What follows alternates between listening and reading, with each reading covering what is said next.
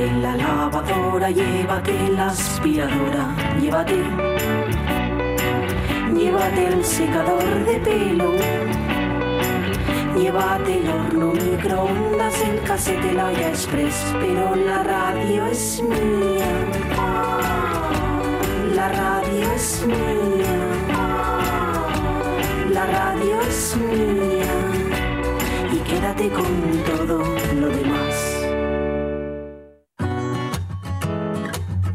La radio es mía. Con Pachi Poncela.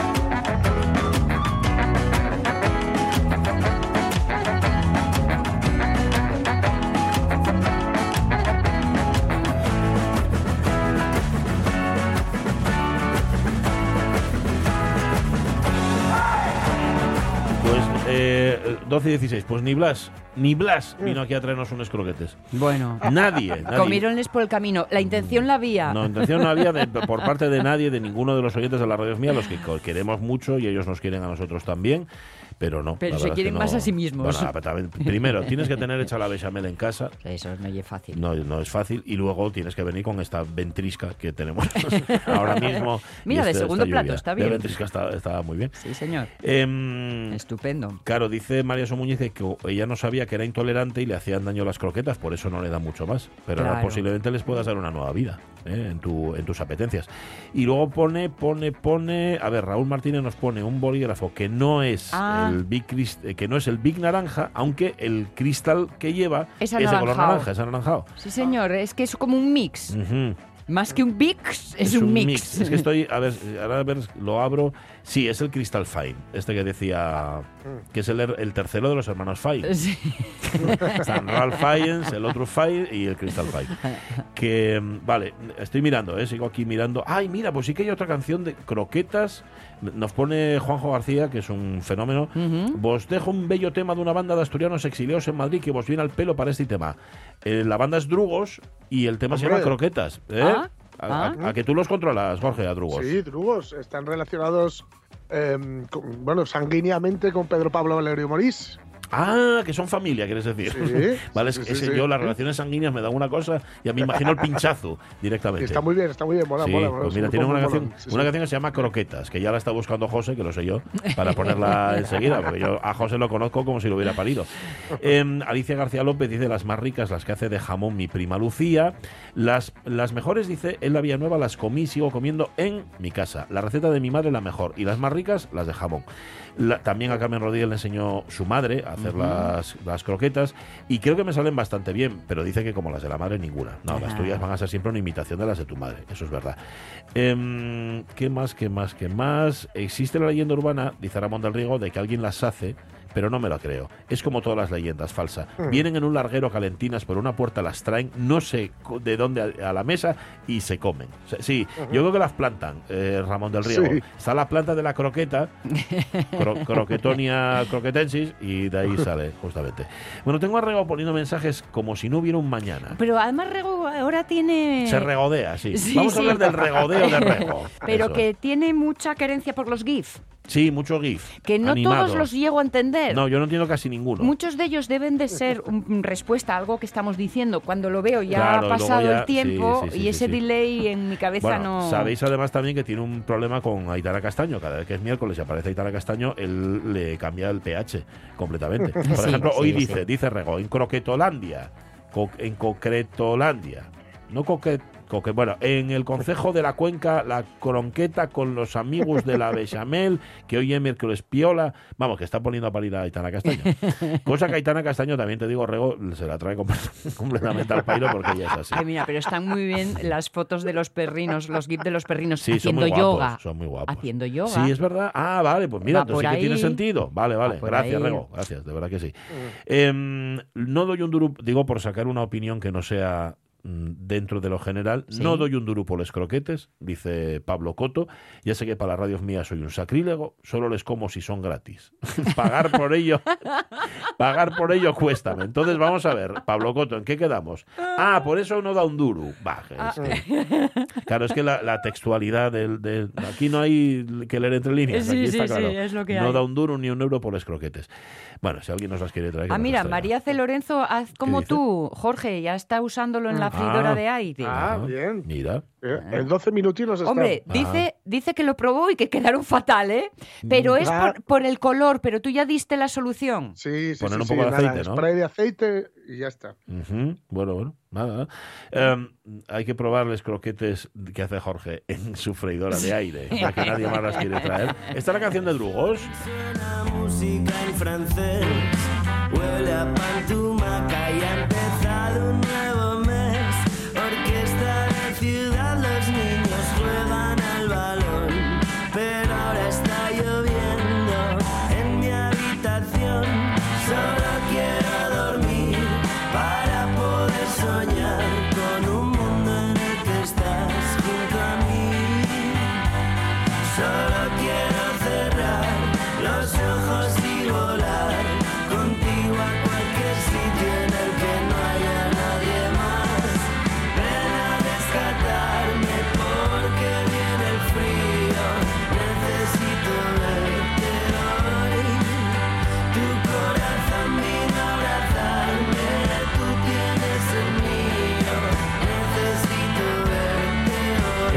Momento viene la parte seguro, ya veréis. Pues si el estribillo era esto.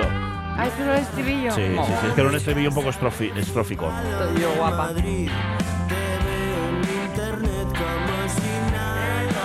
Pues mira, no sé si habla o no de croquetas, pero la canción es muy guapa. Me gusta. Sí, no mal, ¿no? Mm, Cantan además con cierta naturalidad. Bueno, se les va un poco así. ¡Uy! Se les va un poco. Es que estábamos hablando, Sonia Villanueva y servidor hace un momento, de cómo los extremos al final se acaban tocando. Sí, es Eh, cierto. La música más urbana y transgresora, ayer tuvimos algún ejemplo, Exacto, exacto. vocaliza de la misma manera que. Con los- con los pijos. O- menos transgresora. Así como la boca, la boca llena de Ah, es un cosas de poco pijos. así, Eso, oh, eso sí. es porque. ¿Por qué es? Puede, puede tener mucho que ver con un artículo que ha salido. Es que igual lo llevaba mañana de, Ah, entonces no de lo noticia, cuentes. pero bueno. Entonces no lo Eh, cuentes.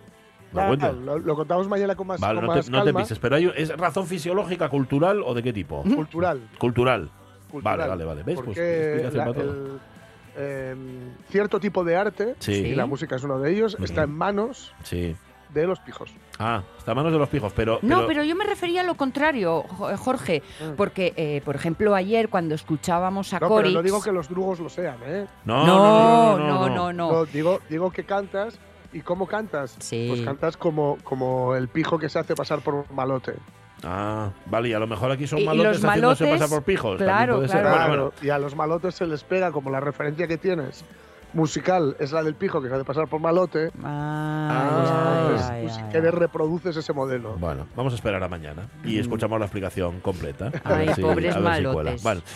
12 y 23 minutos de la mañana. Hoy se trae, hablando de música, Marta Tejido, como no tiene conciertos así en perspectiva, dice, ah, pues mira, os voy a traer una música que es española y francesa al mismo tiempo.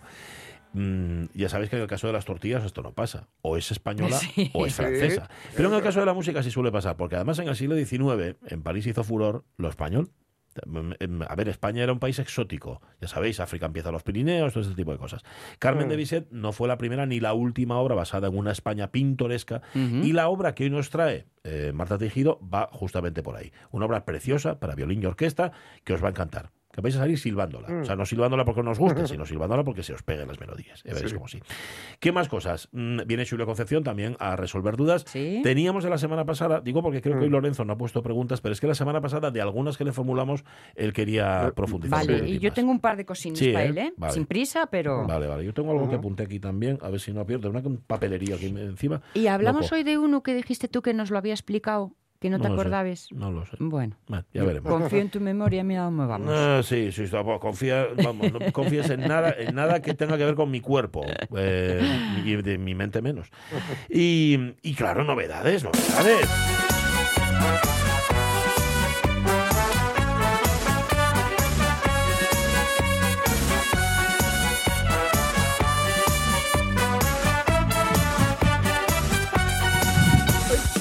Criticando, criticando, vivimos criticando. Quien no critica no vive. Pero hay que criticar con criterio, chavalería, que luego vais por ahí opinando eh, y no tenéis ni idea de las cosas. Por eso nosotros contamos siempre con quien sabe y con quien puede contarlo de la mejor manera posible. El profesor Javier García Rodríguez, con un libro, con un libro de Guillermo Martínez, novelista argentino de larga trayectoria, entrega una nueva novela que, siguiendo en su línea, podemos denominar literaria. A ver si me explico. Esto no es malo. Novelas anteriores como Crímenes imperceptibles, que Alex de la Iglesia llevó al cine como Los Crímenes de Oxford, o novelas como Yo también tuve una novia bisexual, son novelas que se ocupan de lo literario, de la literatura y sus márgenes como elemento central de la trama. En La última vez, novela objeto de este comentario, el autor plantea una trama en torno a la última novela de A. Ese es su nombre, una simple A. Un viejo novelista argentino, un gran nombre de las letras, que vive en España y que quiere saber por qué el público siempre ha leído sus obras de manera equivocada. Para ello, contrata los servicios de un joven crítico, insobornable y fino, que tiene un talento absoluto y un rigor científico fuera de lo común. Toda la trama se desarrolla en la Barcelona de los años 90 y se configura como una novela en clave donde no resulta difícil reconocer a la Carmen Balcells, la agente literaria más importante de la lengua española, a los autores y a las autoras del boom latinoamericano y a las fuerzas vivas de la literatura, de la crítica y de la cultura en general. La amenaza de la muerte, la presencia constante del deseo sexual a varias bandas, los tejemanejes editoriales, la reflexión crítica, son elementos de disfrute para el lector que lee en clave y para el que se deja llevar por una lectura menos sospechosa. La inocencia del joven crítico frente a la culpabilidad de un sistema, de una sociedad compleja y manipuladora. Una novela literaria, como decía, con búsqueda y hallazgos, con pistas y literatura, mucha literatura. Guillermo Martínez, la última vez, publica Destino.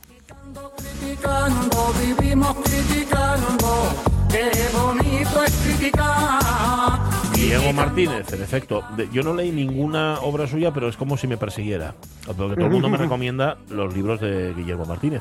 Claro, esto de, de hacer libros sobre literatura les interesa especialmente a los literatos porque conocen las claves. Otra cosa es que, y ahí está seguramente el grandísimo mérito de Guillermo Martínez, es que interesa a lectores que no estamos en todas estas claves. Vamos, que nos puede sonar, pero eh, ¿os acordáis cuando hablamos hace relativamente poco con Soledad Puertolas y le, y le preguntábamos Sí. justamente por, bueno, reuniones escritores, no sé qué, no sé cuánto? Sí. Eso es como, debe ser como, mm, claro, como en todos los mundos, en todos los mundillos, eh, voy a utilizar una expresión que es incorrecta y, eh, y, eh, y ya no se utiliza, que es merienda de negros, ¿no? Hmm. Que es como que se devoran unos a otros, vamos a llamarlo merienda de caníbales. Hay una especie de, de, de antropófagos que se comen unos a otros y a ver quién sobrevive. Es una especie de lucha, de pelea. Bueno, pues nada, por- seguramente por eso el libro de Guillermo Martínez es interesante. Ahora, si no está bien escrito, entonces ya solamente es como cotilleo, ¿sabes? Uno detrás de otro.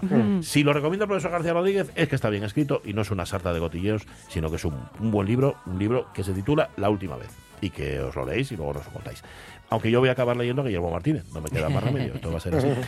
Eh, nos mandan un mensaje, bueno, se lo mandan a, a la RTPA en general, nos que lo mandan a este programa, pero, pero sí que nosotros nos queremos hacer eco. Dice, me pongo en contacto con ustedes por segunda vez como madre de alumno del IES Astures de Lugones, Siero. En la anterior ocasión parece ser que eh, la RTPA consiguió que se moviera el tema de filtraciones, inundación y humedades. La pena, dice esta madre, es que fue un pequeño pequeño parche para callar bocas. Y esto, como está el tiempo, puede acabar mal. El tejado es plano y además antiguo.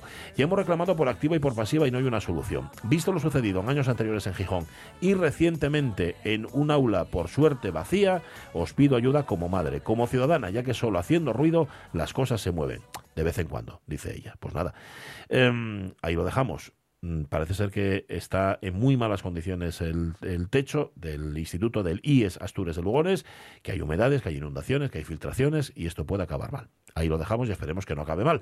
Y Pues esperemos sí. también que hagan caso. Hombre, fíjate que estamos ahora con Tenemos el sí, de sí. Pelayo, eso, ¿no? Los Pelayo, antecedentes- Por eso, por Pelayo, sí, sí. Pues nada, em, esperemos que mm, eh, encuentre eco esta petición de esta madre preocupada. 12 y media, 12 y 30 minutos. Es lo mismo, ¿eh? Y nos cobran lo mismo por decir 12 y media que 12.30, pero sí ganó tiempo. Sintonía, por favor.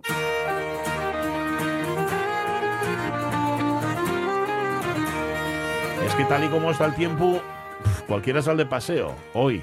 Mm, Bueno, ponemos... Los aguerridos, no te fíes, ¿eh? Ponemos la capucha y, ¿oíste? Y ponemos el, cogemos el paraguas. Julio Concepción, ¿cómo estás, Julio? Buenos días.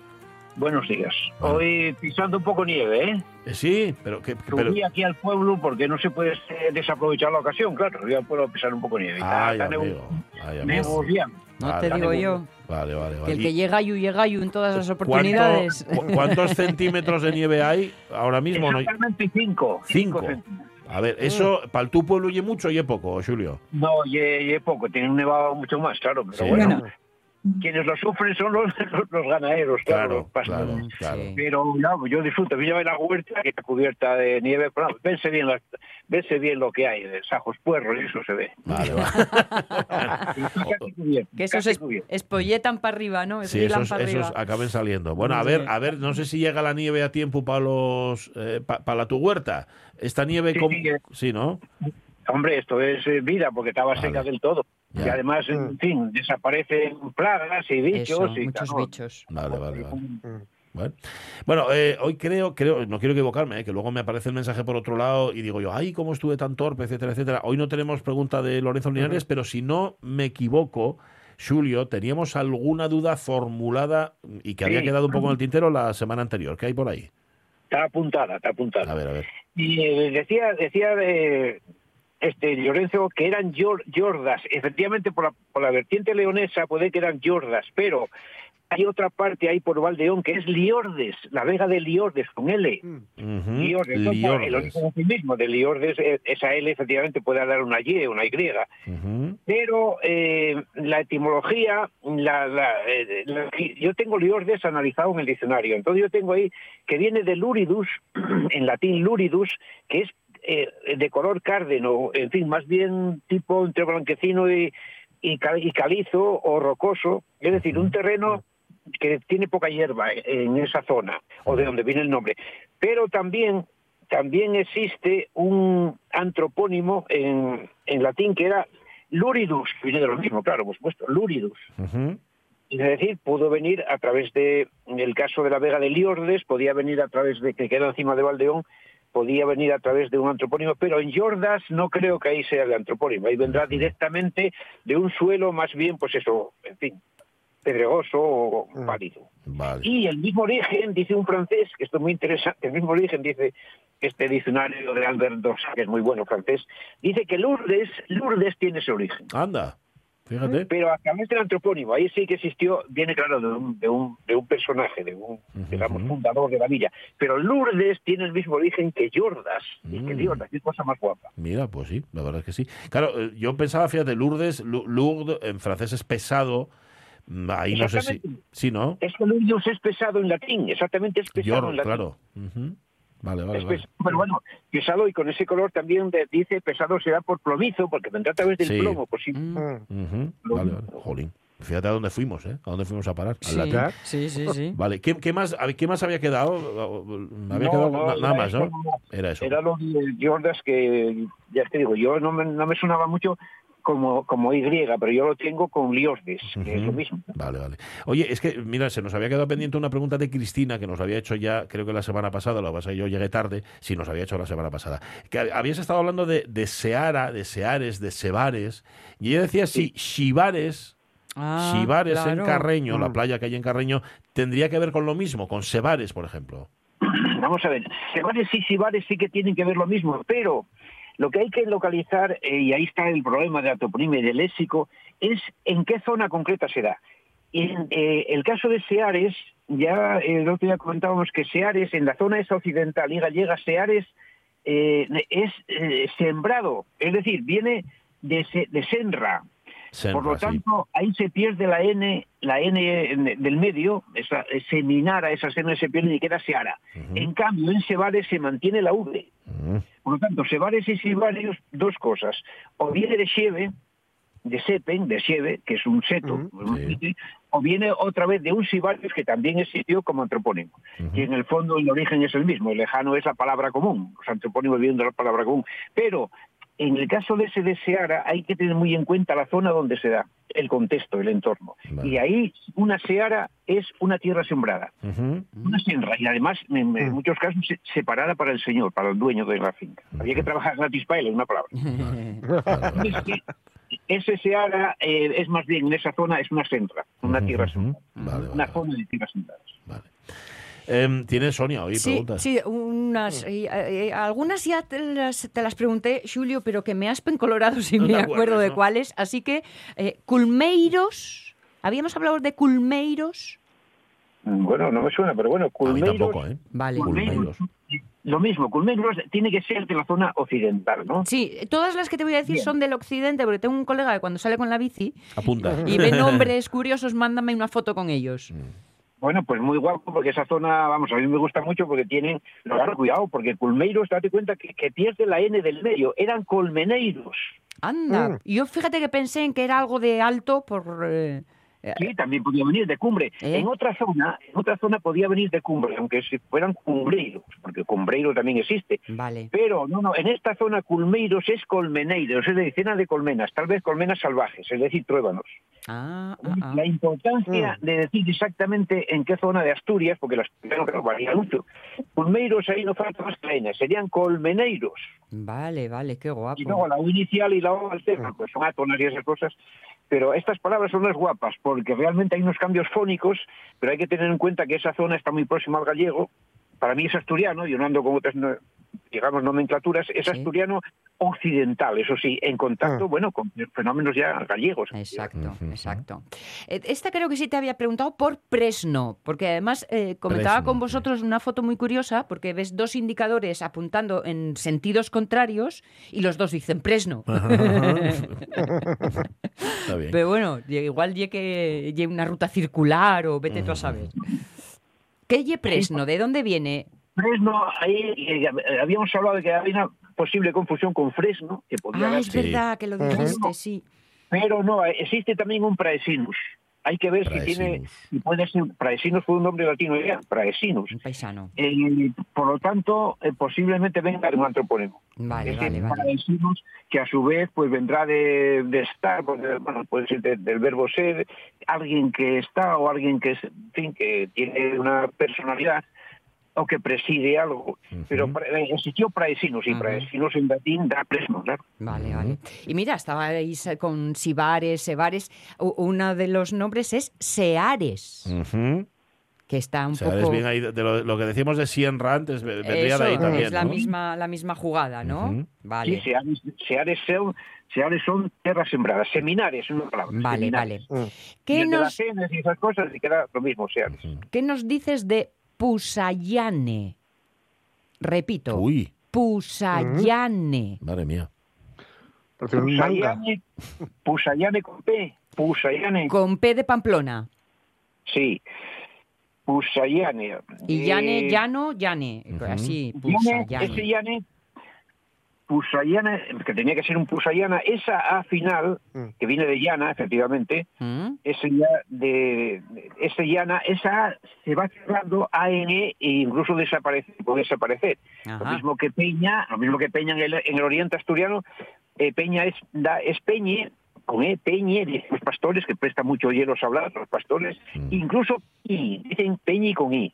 Por lo tanto, esa, esa llana está clara. Y lo de Pusa, lo de Pusa posiblemente venga de Posa, y posa eran los posaderos donde los pastores paraban Mm. para descansar, para intercambiar noticias, porque antes no había móvil ni Facebook ni esas cosas. Entonces, esas posas son posas llanas, es decir, una pausa en el oriente, en el occidente es una pausa, este pausa, pausa llana, bueno, había que ver la zona exactamente, pero pero me suena que es una posa, es decir, una parada de, de vaqueros, de pastores en una llana Mm. Ah, bueno. una parada en una llana y ahí eh, esas paradas eran muy interesantes porque cuando bajaban los pastores de los de, los- de distintas brañas se esperaban en un sitio para darse noticias Claro. Ah, que hay vale, una vaca vale. perdida en tal sitio que esa, que esa vaca hay un chato con una pata fastidiada que aquella vaca no rumia fíjate en qué se fijaban si una Ya. vaca rumia Ya. no entonces se daban noticias, se daban noticias en estas posas, las posas, las pousas, los posadorios, hay Sí. muchos posadorios, el posaurio, el pasaurio, es decir, pausas, donde se hace una pausa, viene de pausa, pues. Mm. Vale, vale, Y vale. además si ya no, si ya no llegue más cómodo, Más ¿no? Para cómodo. quedar. Claro, me estás, me estás haciendo pensar en las cruces, en las grandes cruces de los cruces de camino, que también Sí. se dejaban mensajes y se Mm. dejaban información. Es una cruz de camino con otro nombre. ¿no? Bien, bien, Vale. bien, bien. Bueno, yo tenía aquí alguno, pero lo dejamos para la semana Sí, que viene. tengo más eh, para el próximo día. Seguro. Invitamos a los oyentes también a que nos Eso, dejen por los mensajes para Julio, eh, que no todo va a hacer Lorenzo Linares. Sí. Contra, que lo tenemos, que lo tenemos sobreexplotado. Julio, que se te dé bien la huerta. Un abrazo. Vale, gracias. Hablamos el miércoles. Chao, chao, chao. Fíjate, yo tenía, eh, iba a preguntar por Ar- lo- los pueblos que empiecen por ARN. Porque hay muchos. Ah, Estaba viendo aquí en. Chena que hay Arnón, pero está Arnao, está Arniella. Hay muchos pueblos y eso seguramente es una raíz común, ¿o no? ¿O no? Ya nos lo contará la semana que viene Julio Concepción. Em, de hecho, te estabas contando algo y algo se me vino a la cabeza, algún recuerdo de estos infantiles tontos, pero ahora se me ha ido. Menos mal, menos mal. que nos queda Portugal. Porque a saber, a saber qué chorrada y sobre todo qué inconveniencia. Eh, claro, en mi familia están asustados desde que empecé en la radio. mm, Llevo, claro, Ah, te conocen de esto, verdad, ¿no? Es que llevo contando cada, cada cosa. Han descubierto. No, de- lo- nos conocen a toda la familia, además que si me conformara con contar cosas de mí, pero cuento Claro, cosas de que para, son de, para todos. de toda la dinastía, sí, sí, por supuesto. Bueno, que no, Bueno. que no me hubieran traído al mundo, que, ¿viste? que no Claro. se alteren y en todo caso la música mansa las fieras. Eso sí, eso siempre, sí. Du meine Seele, du mein Herz, Bueno, a veces, otras veces no, no amansa, excita, las cosas como son. Marta Tejido, ¿cómo estás, Marta? Buenos días.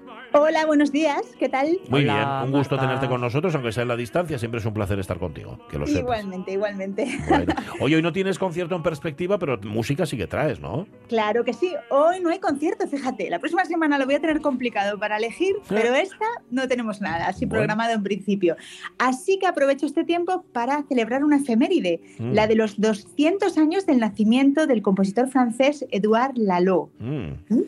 Y para hablar de Lalo, pues lo que me he traído es quizás, sin duda, su obra más famosa, el, un éxito absoluto desde el día del estreno, que es la, Sinfonía Española, Mm. que es una de las obras más interpretadas eh, cuando, bueno, hay estas estadísticas que van diciendo que suelen tocar los, eh, las orquestas Sí. Raro es que en una programación anual no aparezca esta obra. Sin embargo, fíjate, el otro día hablábamos de Telemann, ¿no? Sí. Y decíamos que había sido el compositor más prolífico, miles de obras. Bueno, pues Eduardo Lalo, que más o menos compondrá unas 45 obras, se hizo famoso casi exclusivamente por esta Sinfonía Por Española, Sinfonía Española, que además estrena ya con sus 52 años cumplidos. Ah, o sea que Pero la- bueno. ya, ya te ayudo, el, el tipo, el catálogo tiene, tiene poco, pero de- con una sola obra ya pasó a la historia. Eso es, Pues- es, es un máximo de eficiencia, ¿eh? no me digas. Eso es verdad, pero es que hay muchas cosas importantes que rodearon a ese estreno y que también ayudaron. A ver, indiscutiblemente la música es de un- una calidad impresionante, pero hay otros elementos que los vamos a comentar ahora. Bueno, decir que el compositor nació en Lille, que es una localidad francesa fronteriza con Bélgica y que está a escasos kilómetros ya del Mar del Norte. Él estudió en el Conservatorio de la ciudad, estudió violín, enseguida empezó a destacar, siempre encontramos lo mismo, ¿no? En todos los compositores, Sí. en todos los músicos, en, en- en este tipo de artes, eh, al final, eh, una cosa es lo que tú trabajes, pero lo que tú tengas de base Hombre, el, Claro. el- el arte que tú tengas, ese es indiscutible y es muy difícil enseñar. ¿eh? La verdad es que tiene que venir de fábrica, por así decirlo. ¿no? Bien, eh, ¿qué pasa? Que en un determinado momento él decide que quiere ser compositor, que quiere dedicarse a la música, pero tiene un problema en la familia. Su padre había sido oficial del imperio, Ah. había sido condecorado en el campo de batalla, ¿no? Y fue para él toda una decepción, lo entendió como una deshonra para la familia, ¿no? Que su hijo quisiera ser artista. Oh. Así que se marchó a París sin el apoyo familiar. Estudió en el Conservatorio de París y, como comentaba, continuó con sus estudios de violín, pero se interesó y desarrolló todos los estudios de composición. Lo que ocurre es que él lo intentaba en el mundo de la composición, creó muchas obras, sobre todo las primeras de música de cámara, pero el éxito no, no le llegaba, el reconocimiento no lo obtenía. Así que durante casi 10 años dejó de componer, se dedicó a tocar el violín, se dedicó a dar clases y como comento, fue precisamente ya cuando estaba cerca de los 50 cuando otro compositor, Camille Saint-Saëns, creó la Sociedad Musical en París. Y esa era una asociación destinada a promover a autores contemporáneos, dándoles un espacio ¿no? para sus obras. Y ahí fue el momento en el que Lalo eh, bueno, pues eh, van a pasar una serie de cosas que voy a comentar, pero antes vamos a ir empezando a escuchar música, Claro. si te parece, Venga, ¿vale? venga. Sí, Esta sí. sinfonía que poco tiene de sinfonía, porque realmente es un concierto para solista. Vamos a oír ahora un violín que, que- que además es eh, de una dificultad extrema, ¿no? Empezamos con una introducción muy breve y un violín que da, entra a continuación con una melodía de carácter orientalizante y un ritmo muy enérgico.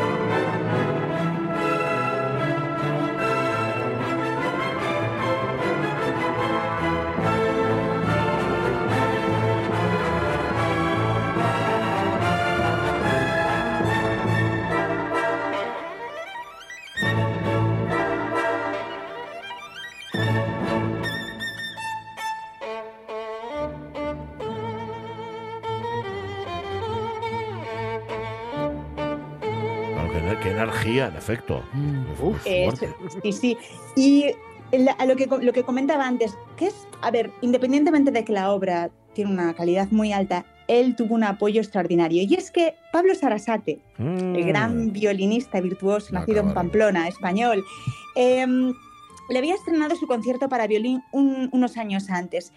Y mm, le había encantado. Y entonces lo que le sugirió esto, realmente esta obra es un encargo de Sarasate Ajá. le hace el encargo a Eduard Lalo de una obra, pero en el que Sarasate tiene mucho protagonismo, porque es el inspirador y a su vez el divulgador. Es decir, lo inspira en dos, en dos aspectos, ¿no? Primero en la factura violinística, en cómo está escrito. Si nos damos cuenta, tiene unas dificultades técnicas extremas que en aquella época solo era capaz un violinista de la talla de Sarasate de realizarlas, ¿no?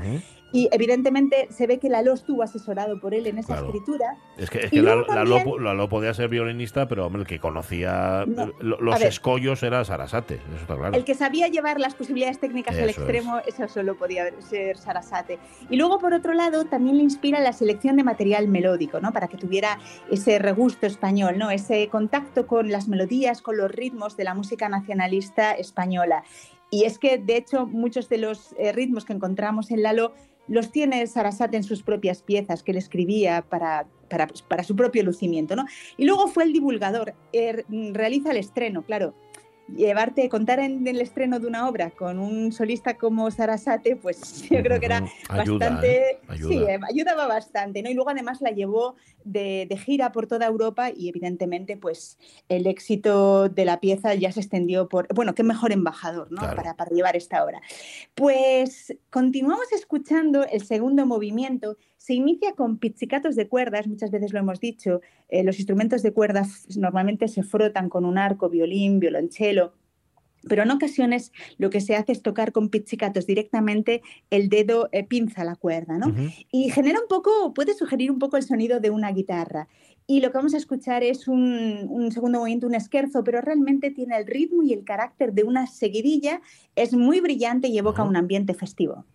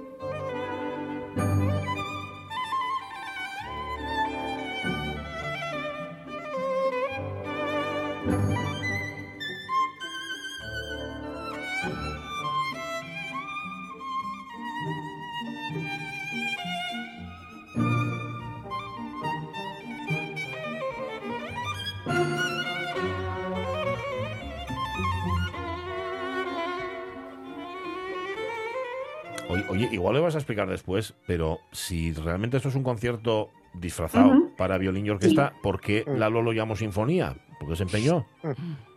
Ya, tienes razón. Pues la ¿Verdad? verdad es, bueno, sinfonía, en cierta forma, el esquema formal, cinco Ujú. movimientos, bueno, tampoco era exactamente una sinfonía, lo habitual es que hubiera cuatro. Sí. Es verdad que él, él lo iba a dejar en cuatro y al final incluyó un Ah, intermezzo. Vale. Pero lo que es la estructura a nivel arquitectónico ex- em, de composición de, de a cuatro o cinco movimientos, sí que es verdad que parte de la sinfonía. El concierto Ujú. solía tener tres movimientos Vale, solamente. vale. Pero luego, evidentemente, el desarrollo interno es un concierto para solista, eso, eso sí está claro. Ujú. Eh, otro dato a tener en cuenta es que eh, Sarasate estrenó esta obra tocando un violín Stradivarius, un violín llamado Rubí.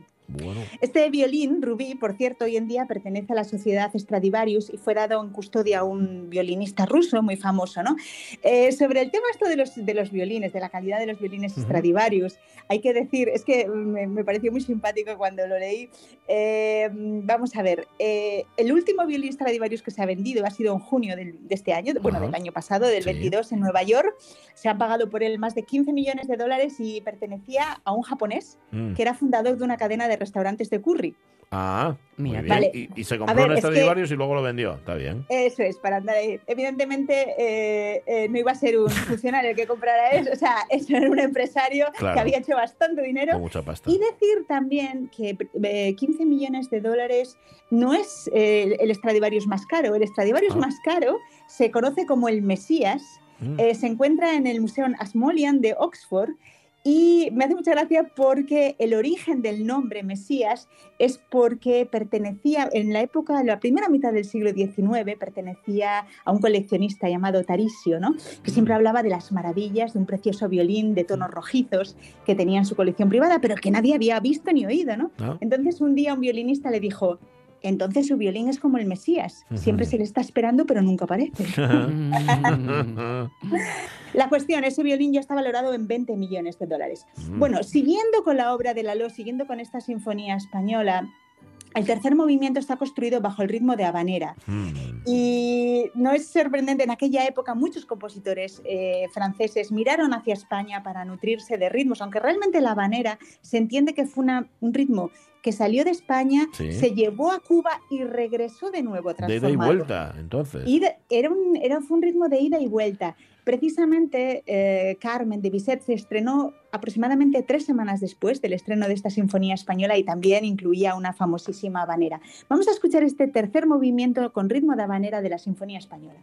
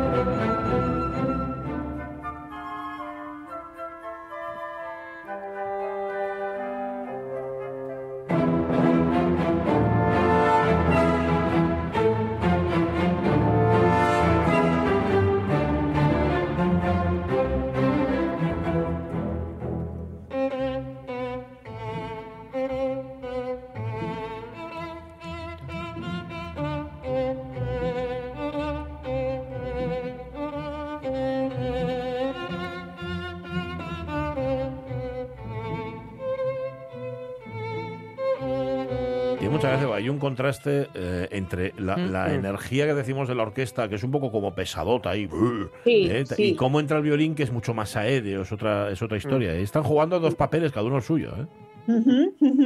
Eh, como comentaba antes, ese interés por las músicas, por los lugares exóticos que había llevado también un poco a que las exposiciones universales se fijasen en traer lo que eran las- los mundos sonoros de Oriente, ¿no? También se fijaron en España, pero anteriormente ya lo habían hecho otros compositores. Por ejemplo, Liszt ya había eh, compuesto en 1836 un rondó fantástico sobre un tema español, o Glinka, un capricho sobre una jota aragonesa. Y esta obra sirvió para que otros compositores franceses también utilizaran material español como Chabrier con Iberia o Ravel con la Rapsodia española.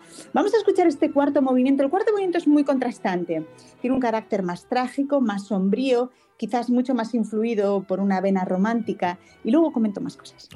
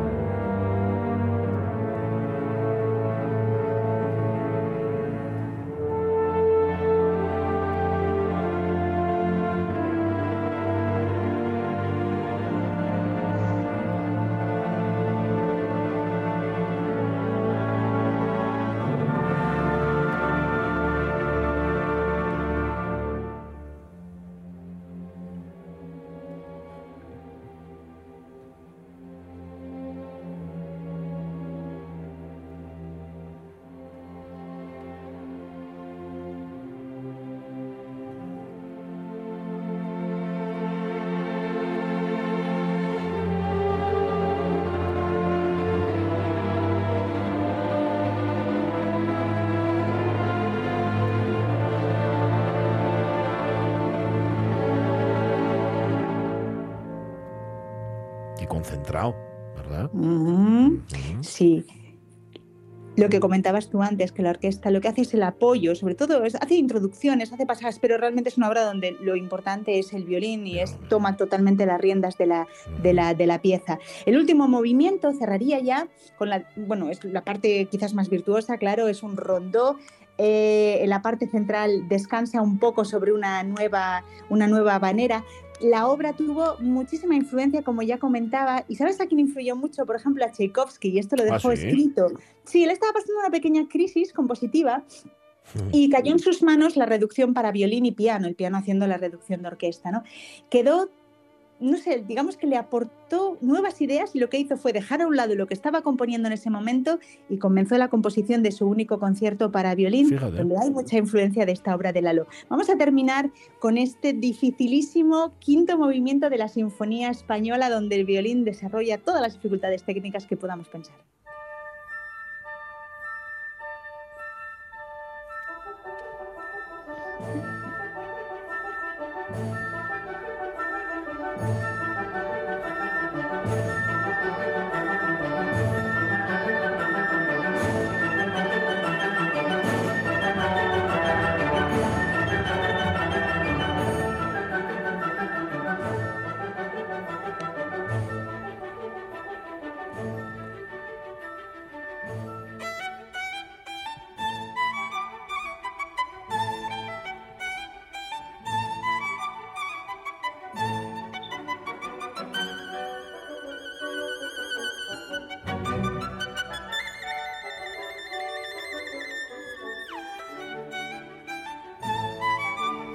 Sí, le quedan unos cuantos minutos de darle caña ahí al violinista, que lleva cuatro, que lleva cuatro movimientos por delante. O sea que ya, y, cuando- y al final te, te- te toca la parte más dura. Bueno, eh, el próximo día 27 se cumplen 200 años del nacimiento de Eduardo Lalo, cuya sinfonía española hemos escuchado ya aquí.